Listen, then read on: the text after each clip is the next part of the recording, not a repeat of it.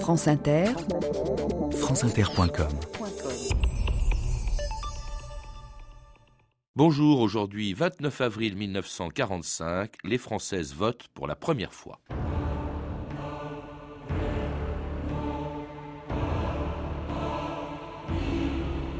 Les femmes sont électrices et éligibles dans les mêmes conditions que les hommes. Ordonnance du 21 avril 1944, Charles de Gaulle.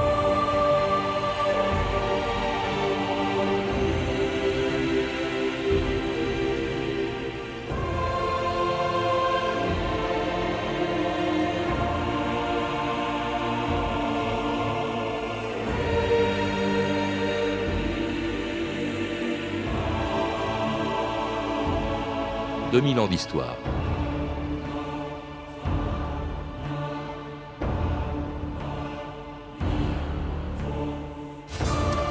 Pour tous les Français, le 29 avril 1945 ne fut pas un dimanche comme les autres. Pour la première fois, après cinq ans de guerre et d'occupation, ils allaient enfin pouvoir voter. Certes, il ne s'agissait que d'élections municipales, mais ce qui retenait surtout l'attention ce jour-là, c'était la présence de femmes dans les isoloirs. 150 ans après la Déclaration des droits de l'homme et du citoyen, qui avait simplement oublié que les femmes aussi étaient des citoyennes, une ordonnance du général de Gaulle avait mis fin en 1944 à ce qui nous paraît être aujourd'hui une aberration dans une démocratie, interdire à plus de la moitié des Français de désigner leurs représentants et d'accéder au pouvoir. Et c'est ainsi qu'un an plus tard, juste après la libération, on a pu voir pour la première fois des Françaises sur des listes électorales et dans les bureaux de vote. C'était il y a plus de 60 ans, le 29 avril 1945. Autrefois, durant les journées d'élection, les femmes restaient au foyer, attendant les pères, les maris, les frères, qui seuls avaient à remplir ce devoir civique. Aujourd'hui, les femmes accompagnaient les hommes, et pour la première fois, conscientes de leurs nouvelles responsabilités, elles ont voté nous avons devant notre micro Madame Walter. Madame Walter qui a, comme toutes les Françaises, voté aujourd'hui pour la première fois. Je voudrais vous poser une question indiscrète. Qu'est-ce qui vous a donné l'idée de voter de la façon dont vous avez voté? Ah, Comme c'est la première fois, j'ai pris un petit peu conseil de mon mari. Et est-ce que vous avez l'intention de prendre d'autres conseils pour l'avenir? Ah, je verrai ça. Peut-être que oui, peut-être que non, ça dépendra. Ça dépendra de qui se présentera l'année prochaine et je serai un peu plus versée à ce moment-là. Donc vous allez vous documenter Certainement. Qu'avez-vous pensé, monsieur Machard, lorsque vous avez appris que votre femme allait voter? On avait le désir de voir enfin la femme voter qu'elle puisse faire entendre sa voix au Parlement et dans les conseils municipaux. Et c'était l'ambiance dans un bureau de vote le 29 avril 1945, le jour où les Françaises ont voté pour la première fois. Michel Rio-Sarcé, bonjour. Bonjour. Vous êtes historienne, professeur à Paris 8 et auteur d'une histoire du féminisme. Vous vous rappelez tous les combats qu'il a menés euh, euh, pour l'émancipation et l'égalité euh, des femmes avec les hommes. Une égalité qui, sur le plan politique, est venue quand même très tard, puisque ce n'est qu'en 1945 euh, qu'elles euh, ont obtenu en France le droit de vote. Euh, comment expliquer ce retard? Comment a-t-on pu justifier pendant si longtemps qu'elles aient pu être écartées du droit de vote, ce qui nous paraît aujourd'hui une aberration? Une aberration, effectivement. Mais vous avez dit tout à l'heure que la Révolution avait oublié les femmes. Je ne crois pas que la Révolution ait oublié les femmes, elle les a pensées tout simplement hors de l'espace public. Jamais elles n'ont été imaginées et leur statut, précisément, correspond à la non-citoyenneté. Alors la révolution, justement, vous, vous en parlez dans votre livre. Euh, d'abord, les femmes y ont été extrêmement présentes et très actives. Elles n'ont pas été seulement des figurantes. Euh, euh, par exemple, les, journées d'octobre qui ont ramené Louis XVI et qui ont été chercher Louis XVI à Versailles et qui l'ont ramené à Paris, ce sont des femmes qui ont défilé. Et il y en a qui même ont été très active et très choquée d'ailleurs par cette euh, par cette déclaration des droits de l'homme. Il y a eu euh, notamment, euh, elle était célèbre, Olympe de Gouges qui avait rédigé une déclaration des droits de la femme et de la citoyenne et qui dans laquelle elle disait d'ailleurs, elle a été guillotinée, il faut le rappeler en 93. La femme a le droit de monter sur l'échafaud, elle le sait donc, mais elle doit aussi avoir le droit de monter à la tribune. Cela dit, on ne les a pas prises au sérieux. Elles n'ont pas été prises au sérieux, mais incontestablement, leur présence gêne. Elles sont largement visibles, elles travaillent, et d'autre part, elles sont partie prenante de la Révolution dans tous les lieux euh, où précisément la révolution s'exprime.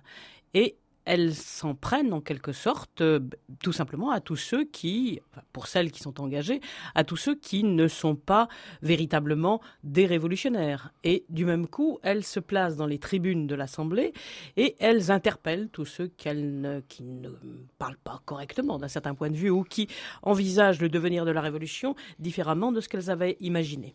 Donc, présente. Bien sûr, il s'agit d'une présence minoritaire, comme tous les révolutionnaires. L'essentiel de la population suit en quelque sorte le mouvement, quelquefois même le subit.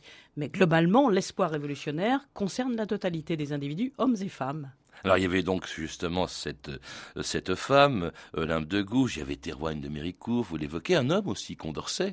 Condorcet. C'est un des rares à militer pour le vote des femmes. Condorcet, Théroigne de Méricourt, il y a aussi bien sûr les républicaines révolutionnaires, c'est à elles que je faisais allusion.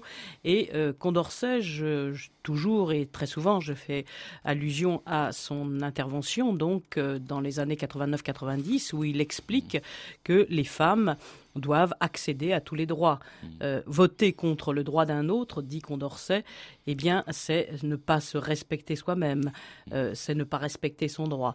En d'autres termes, il prévoit le devenir révolutionnaire, y compris pour les femmes. Alors, cela dit, tout le 19e siècle, le problème ne se pose plus tellement, il est écarté pendant tout le 19e siècle. Il, est même, il a même de, de grands adversaires un peu inattendus.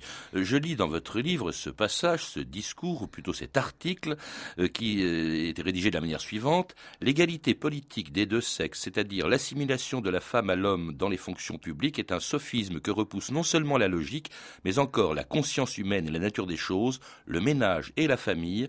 Voilà le sanctuaire de la femme. Alors on pourrait se dire, voilà un horrible conservateur qui parle comme ça. Pas du tout. C'est Proudhon, c'est un socialiste. Oui, mais le citoyen Amar, pendant la Révolution française, avait tenu le même propos à la tête de l'Assemblée ou, à la tribune de l'Assemblée. Donc, euh, ce point de vue critique que, vous évoquez de, Proudhon est largement partagé par euh, les courants politiques. Celui-ci est bien entendu euh, particulièrement misogyne. Et Jeanne de Rouen s'est opposée à Proudhon en 1848, puis en 1849. Elle a même osé présenter sa candidature aux élections législatives en sollicitant les plus révolutionnaire pour euh, leur dire qu'ils sont un petit peu en contradiction avec eux-mêmes. Mais en même temps, vous rappelez Michel Rio-Sarcey, nous sommes toujours en 1848, la République est rétablie, et voilà qu'on envisage de euh, porter à la candidature, justement, des élections, une certaine Georges Sand, elle aussi, qui est quand même connue pour ses idées progressistes, et elle repousse cette proposition qu'on lui fait et qu'elle considère comme une foutaise, un peu. Je crois que c'est le mot qu'elle emploie, même. Euh, oui, mais enfin... Une fantaisie, non, pardon. Une fantaisie, parce que 1848 euh, a accordé le suffrage dit universel. Une bonne partie des euh, républicains largement majoritaires à ce moment-là, puisqu'on parlait des républicains de la veille comme des républicains du lendemain, euh, sont favorables à l'extension de ce suffrage, sauf en ce qui concerne les femmes. Sauf que les femmes, comme pendant la Révolution française, se présentent, elles ouvrent un club, et du même coup, elles ont cette euh, imagination et cette idée euh, formidable, me semble-t-il, c'est de présenter la seule femme qui était reconnue par ses pairs, c'est-à-dire Georges Sand, écrivain reconnu, et qui figurait la femme libre par excellence à cause de ses ouvrages des années 1830. Mais elle considère qu'au fond, le droit de vote, c'est pas la priorité. En substance, elle n'est pas contre, mais qu'il y a d'autres combats à mener. D'ailleurs, ceux que mèneront les féministes de la fin du 19e que vous évoquez. Mais c'est vrai que la priorité pour elle, c'est dans l'émancipation des femmes, c'est pas forcément le droit de vote. Il y a quelques exceptions quand même. Elle estime, Georges Sand, tout simplement que il était nécessaire préalablement de, de se libérer de la tutelle maritale avant d'obtenir euh, le droit de vote. Alors ces mouvements féministes qui vont se développer réclament beaucoup d'autres euh, progrès, euh, beaucoup d'autres manières d'émanciper les femmes que, que par le droit de vote. Il y en a quand même quelques-uns qui, se, qui se manifestent. Et puis alors il y a quelque chose qui va évidemment changer pas mal les mentalités, c'est la Première Guerre mondiale dans laquelle les Françaises notamment ont remplacé les hommes qui sont partis au front, mais aussi les Allemandes euh, ou encore les Anglaises. Ça fait évoluer les mentalités, comme d'ailleurs la révolution en Russie qui euh, donne le droit de vote aux femmes en 1917. Et puis, euh, dans plusieurs pays, euh, on voit la même chose se produire. Juste au lendemain de la Première Guerre mondiale, l'Allemagne, l'Angleterre en 1918, les États-Unis en 1920, et en France même. Alors là, vous, le rappelez aussi, Michel Rio-Sarcey, un premier projet, je crois, est voté par l'Assemblée en 1919, mais ça va se passer à plusieurs reprises dans l'entre-deux-guerres. Qu'est-ce qui s'y oppose? C'est le Sénat. 1919-1935, l'Assemblée législative vote en faveur du droit des femmes. Mais ils votent, à mon avis, euh, avec euh, réserve. Ils savent que le Sénat s'opposera. Alors il faut un petit peu faire un retour en arrière, si vous le permettez rapidement. C'est que les femmes n'ont pas été pensées comme futures citoyennes. Lorsqu'en 1880, les lois Ferry ouvrent euh, l'éducation secondaire aux filles, on imagine une éducation non pas aux futures citoyennes, mais aux mères de futurs citoyens. Elles sont pensées hors de l'espace public. Elles sont imaginées comme des futures mères et non pas comme des futures citoyennes. Mmh. Le féminin est leur statut social. Il y a confusion entre la femme et la mère. Mmh. Voilà le gros problème, peut-être une des spécificités françaises. Encore que. Alors le Sénat donc s'oppose à ces projets, votés, hein, je le rappelle. Problème, peut-être une des spécificités françaises. Encore que. Alors le Sénat donc s'oppose à ces projets, votés, hein, je le rappelle, à plusieurs reprises par l'Assemblée nationale. Il y a même un sénateur qui va se rendre tristement célèbre, euh, qui s'appelait M. Duplantier, je crois, et qui disait, qui faisait remarquer, euh, vous allez accorder le droit de vote à toutes les femmes qui se livrent à la prostitution. Ces dames, vous être des députés, eh bien non, qu'elles restent ce qu'elles sont, des putains. Messieurs, ajoute ce M. Duplantier, messieurs, au contact des femmes dans la lutte, le caractère de l'homme, s'il risque de gagner en violence impulsive, perdra de son énergie et de sa virilité. Enfin bref, il faut croire qu'on lui donne raison au Sénat. À plusieurs reprises, les projets sont repoussés par le Sénat et c'est justement devant cet immobilisme euh, que certaines Françaises et certaines féministes françaises eh envisagent des actions plus spectaculaires et sur des lieux parfois inattendus, comme ce fut le cas en 1936. Sur l'hippodrome de Longchamp, hier après-midi, quelques instants avant le départ du Grand Prix de Paris, des suffragettes, avec à leur tête Madame Louise Weiss, envahirent le terrain. Madame Louise Weiss est venue à notre micro et nous lui avons demandé le but de cette manifestation. Nous avons en effet risqué un geste hardi pour que les Françaises obtiennent toutes le droit d'être immédiatement associées à la direction de leur pays dont la vie matérielle et la vie morale sont en danger. Nous avons remis, à la suite de notre manifestation, une lettre au président du Conseil lui recommandant non seulement de nous donner le droit de vote, mais encore de veiller au sort de nos enfants. Ce sont toutes des féministes enragées, elles sont tricotées dans les réunions. Faut les voir à la tribune quand elles réclament le vote des femmes, l'émancipation. Elles disent même l'air dédaigneux le mariage, oh c'est vieux jeu. Elles ne font rien leur maman, elles le font tout comme leur papa. Mais un jour, un jeune homme charmant leur dit des mots d'amour tout bas. Alors adieu tous les principes de la jeune fille qui s'émancipe. Elle se marie et si plus tard vous les retrouvez par hasard, elles ont un poupon dans leurs bras et voyez-vous ça, c'est charmant. Elles ne font plus comme leur papa, elles font tout comme leur maman. Georgel, elles font tout comme leur papa, une chanson des années 30 qui vous a fait sourire, Michel Rio-Sarcey, qui en dit long quand même sur les sentiments qu'inspiraient les féministes. Il y a même un mépris, il faut bien le dire, de la part de certains hommes. Bien sûr, et c'est très largement répandu cette euh, idée de Georgel. En tout cas, je trouve ça superbe. Euh, la seule chose qu'il faut bien comprendre, c'est que les féministes ne sont, ne sont pas acceptées lorsqu'elles réclament l'égalité au sens plein du terme. On les accepte lorsqu'elles sont complètement conformes à l'idée que l'on se fait des femmes, mmh. c'est-à-dire des mères. Et à partir du moment où elles entrent en République, elles, elles sont reconnues à condition, bien entendu, qu'elle endosse l'habit de la maternité. Alors on aurait pu croire quand même qu'avec la victoire du Front populaire, quelques années après la manifestation, un an ou deux après la manifestation de euh, Louise Weiss à Longchamp, eh bien euh, les choses auraient changé. On le croit d'ailleurs à un moment donné. Léon Blum, vous le rappelez, prend trois femmes dans son gouvernement. On n'a jamais vu ça en France. Il y a Irène Joliot-Curie, euh, Suzanne Lacor, Cécile Brunswick. Elles sont au gouvernement, mais elles n'ont toujours pas le droit de voter. Oui, parce que Léon Blum se disait tout de même, la France est très en retard. Donc il, a pris trois secrétaires d'État auprès de, euh, auprès de Oui, pas des ministres, hein, des secrétaires d'État. Secrétaires d'État. Mais euh, c'était un progrès. La difficulté pour elles, et Cécile Brunswick l'a expliqué, c'est-à-dire que elles veulent absolument être partie prenante du système politique, tout en étant femmes et féminines. C'est-à-dire que dans cette période-là, ce sont les femmes féminines qui sont reconnues et non pas les féministes. C'est la raison pour laquelle Irène Joliot-Curie a quitté le ah gouvernement. Est-ce qu'il n'y a pas aussi autre chose, la crainte, même à gauche, et surtout justement à gauche, de voir les femmes, qui représentent déjà plus de la moitié des Français, voter, avoir un vote plutôt conservateur? Il y avait aussi, on disait souvent, mais elles vont voter comme le, euh, comme le prêtre, comme le curé, auquel elles vont demander conseil. Il y avait ça aussi peut-être. Oui. Dans le fait qu'à gauche, on, on, hésite un peu. Sous la Troisième République, on a pensé que les femmes avaient été élevées sur les genoux de l'Église.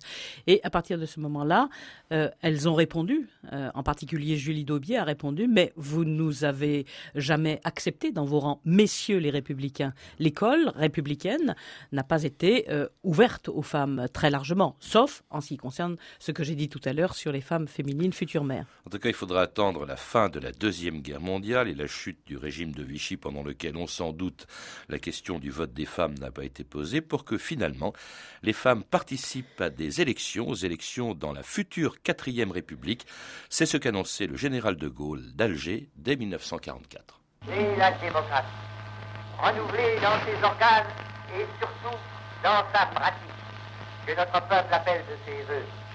Pour y répondre, le régime nouveau devra comporter une représentation élue par tous les hommes et toutes les femmes de chez nous, s'astreignant à un fonctionnement très différent de celui qui finit par paralyser le Parlement de la Troisième République. Les femmes sont aujourd'hui dans tous les métiers, même les plus durs. Deux guerres à 25 ans d'intervalle ont amené cette transformation. Où les hommes furent absents, les femmes ont dû prendre leur place. Parce qu'il a pensé à toutes celles-là, les femmes qui travaillent, que ce soit à l'usine ou au champ, le gouvernement a déjà assuré aux femmes de France le droit de vote qui leur permettra de faire entendre leur voix.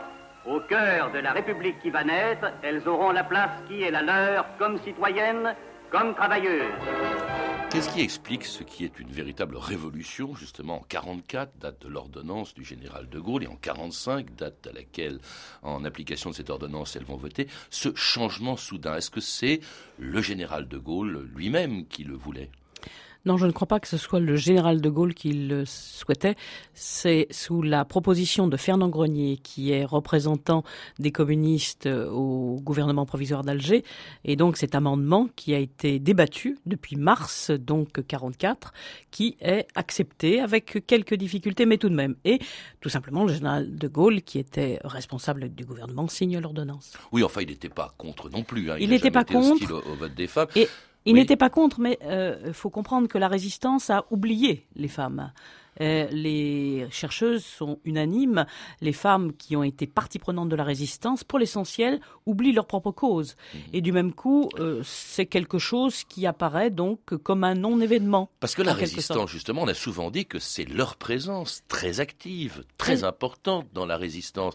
En, 14, elles ont joué un rôle, mais elles, pas un rôle combattant. Là, elles ont combattu. Vous en citez certaines, même à la tête d'une organisation de résistante comme l'était euh, Marie-Madeleine Fourcade, mais il y a eu aussi Germaine Tillion, Marie-Claude Vaillant-Couturier, Bertie Albrecht, Lucie Aubrac, Geneviève de Gaulle, qui était la nièce du général de Gaulle et qui a été enfermée à Ravensbrück. Ça a quand même compté dans la décision prise en 1944 non seulement elles ont été visibles, elles ont compté, leur courage a été largement récompensé, enfin reconnu, pas récompensé justement, très largement reconnu, mais leur cause, c'est-à-dire leur cause en faveur de l'égalité, n'a pas été prise en compte mm. parce que ce n'était pas l'ordre du jour. On a imaginé qu'ensuite la France était tellement en retard qu'il était nécessaire de combler cette lacune. C'est tout.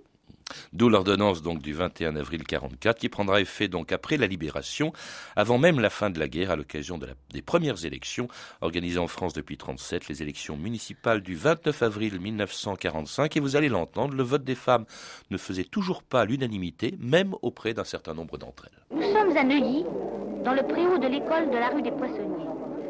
Une longue file stationne Chacun attend son tour pour s'isoler et déposer son bulletin dans l'urne. Beaucoup de femmes, plus de femmes que d'hommes.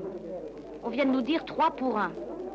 Voilà un groupe de deux jeunes filles et une femme charmante.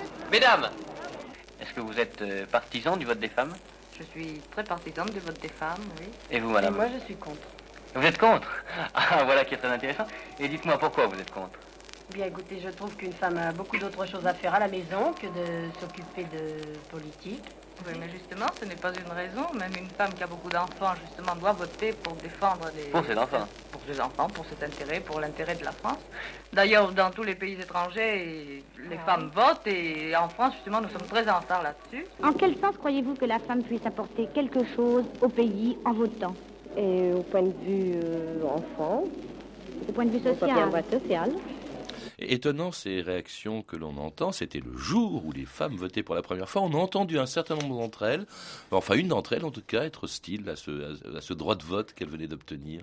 C'est étonnant, euh, Michel rio sarcey Non, pas du tout. Ça, n'est pas étonnant parce que les femmes ont totalement intériorisé leur statut maternel.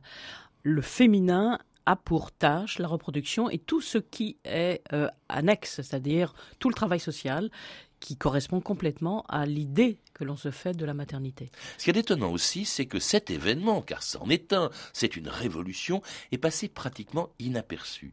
Les historiens de cette période-là disent qu'il s'agit d'un non-événement, tout simplement parce que les femmes avaient prouvé qu'elles intégraient complètement ce statut du féminin et ce statut maternel et qu'elles ne bouleverseraient en rien les rapports sociaux et en particulier les rapports hiérarchiques au sein de la famille. Donc qu'elles n'étaient plus dangereuses et d'ailleurs elles ont montré dans leur vote qu'elles votaient à peu près semblablement aux hommes, avec une petite nuance en, 1980. Elles ont voté peut-être un tout petit peu plus à gauche. Il y avait aussi le fait qu'en avril 45, la guerre n'est pas finie, euh, elle sera finie quelques jours plus tard. Il y a le retour des déportés, des prisonniers, bref, euh, l'opinion est mobilisée aussi par d'autres événements. Alors je rappelle quand même que l'ordonnance de 44, qui justement, euh, par lequel les femmes ont le droit de voter, précisait qu'elles étaient non seulement électrices, mais aussi éligibles. Or, qu'est-ce qui se passe? À la première assemblée élue, un peu plus tard, en 45, 33 trois femmes sur 586 députés, je crois. Et ensuite, leur nombre n'a jamais cessé de diminuer euh, sous la quatrième République. Vous rappelez même, d'ailleurs, euh, Michel Rio-Sarcey, que sous la quatrième République, en 20 ans, il n'y a eu qu'une seule femme ministre. C'est quand même insensé. C'est insensé d'un côté et pas de l'autre si on comprend bien euh, qu'est-ce que veut dire voter et qu'est-ce que veut dire être représentant. Pour être représentant, il faut du temps.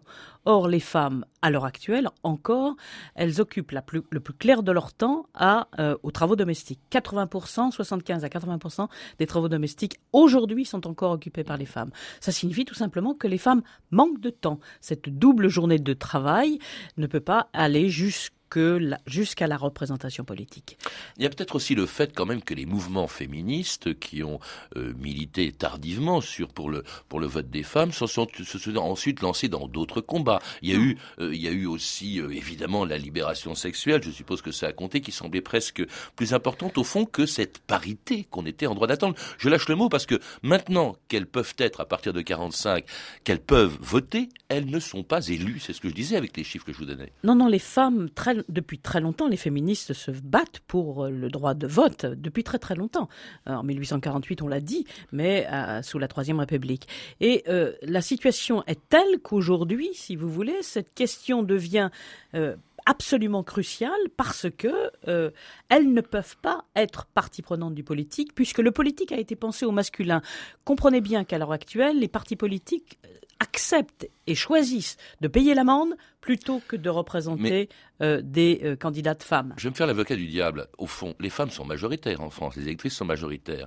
Si on présentait des candidates femmes, euh, justement, elles devraient être a priori élues. Est-ce qu'il n'y a pas aussi des femmes qui n'aiment pas voter pour les femmes? Ça n'est pas la question, c'est que le politique est pensé au masculin. Ça signifie hmm. que toute femme... Même les femmes Absolument, mais toute femme qui se, se pose dans l'espace public, elle doit se battre pour obtenir l'égalité et faire entendre une voix différente, avec tout ce que ça implique. Alors, d'où cette loi, parce que ce sont souvent les partis qui ne présentent pas de femmes, d'où cette loi sur la parité de 2000, mais c'est vrai que ça pose un problème. Évidemment, personne ne peut être contre, et en même temps, euh, ça veut dire qu'on euh, imposera une femme comme candidate, non pas par, pour ses compétences, mais pour euh, son sexe, en fait. C'est parce qu'elle est une femme. D'un certain point de vue, la parité ne signifie pas égalité. C'est-à-dire qu'elles elles entrent dans le système politique en tant que femmes. Et c'est bien là le problème, parce qu'elles ne déstabilisent pas ainsi la hiérarchie aussi bien sociale que familiale.